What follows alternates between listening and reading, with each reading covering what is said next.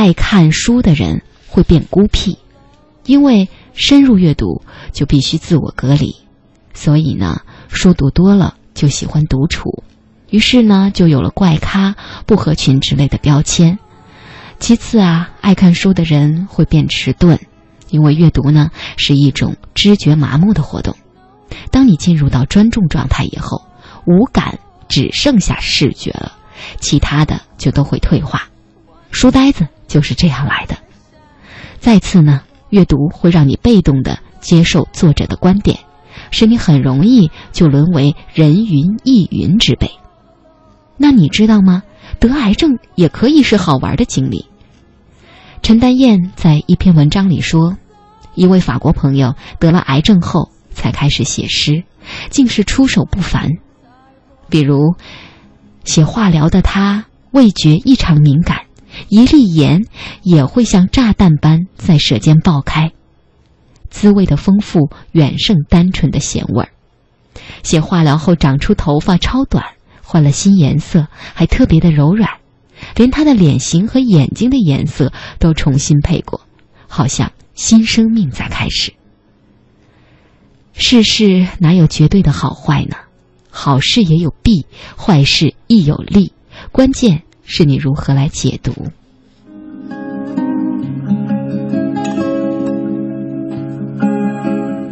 总体而言，现在的我是一个乐观的人。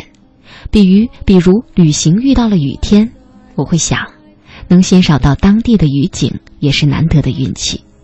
即使雨大的出不了门，我也会想，这么贵的酒店本来只用来睡一夜，现在可以多待这么久。真是赚了。这样的好心态不是天生的，是用时间换的。当年高考想报中文，却被父母逼着报了会计。我和那门倒腾钱的手艺没半点缘分。我没去过教室几次，却翻遍了那所理工科大学图书馆里有限的文学藏书。离开大学后，我没找到像样的工作。便在麦当劳里打零工，时薪不到三元。不上班的时候，就带瓶矿泉水在新华书店待一天，靠水和文字来省一顿午餐。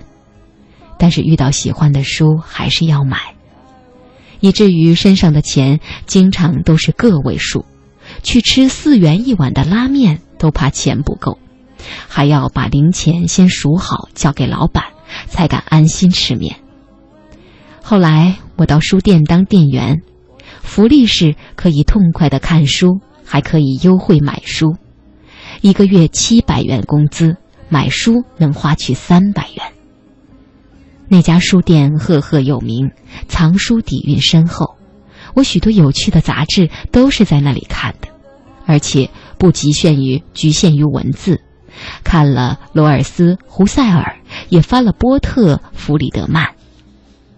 那些年，连深爱我的人都对我绝望，或许只有我自己，才隐然觉得漆黑的隧道前方有一丝朦胧亮光。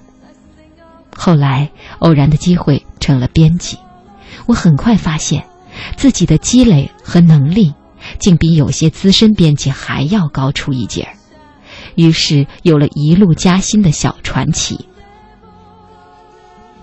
回头看去，我的人生剧本也许是这样的：因为没有进中文系，所以没有被考试和论文坏了阅读的胃口和文学的嗅觉；因为讨厌所学的专业，天天逃课去图书馆，所以更坚定了对文字的热爱；因为经历底层工作的艰辛，所以比别人更珍惜得到的机会；因为没有一出校门就成加班狂。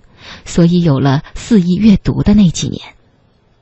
现在每天行程满满，阅读只剩功利性的一目十行。如今看来，那段蹉跎岁月也是幸福时光，挫折只是好事的序曲而已。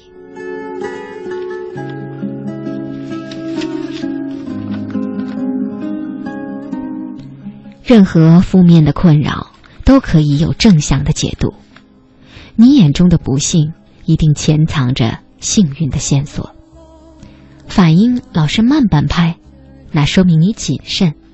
冲动这个魔鬼都拿你没办法呀。脾气太任性，说明你忠于自我，可以像乔布斯那样追随我心呐。第一份工作就遇到了一个奇葩主管，又如何呢？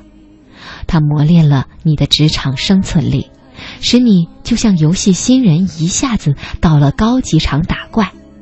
虽然挂了，但是经验值暴涨啊！你看，这哪里是不幸的悲剧，分明是喜上眉梢的励志剧呢？所谓幸与不幸，只是你给自己写的剧本不同。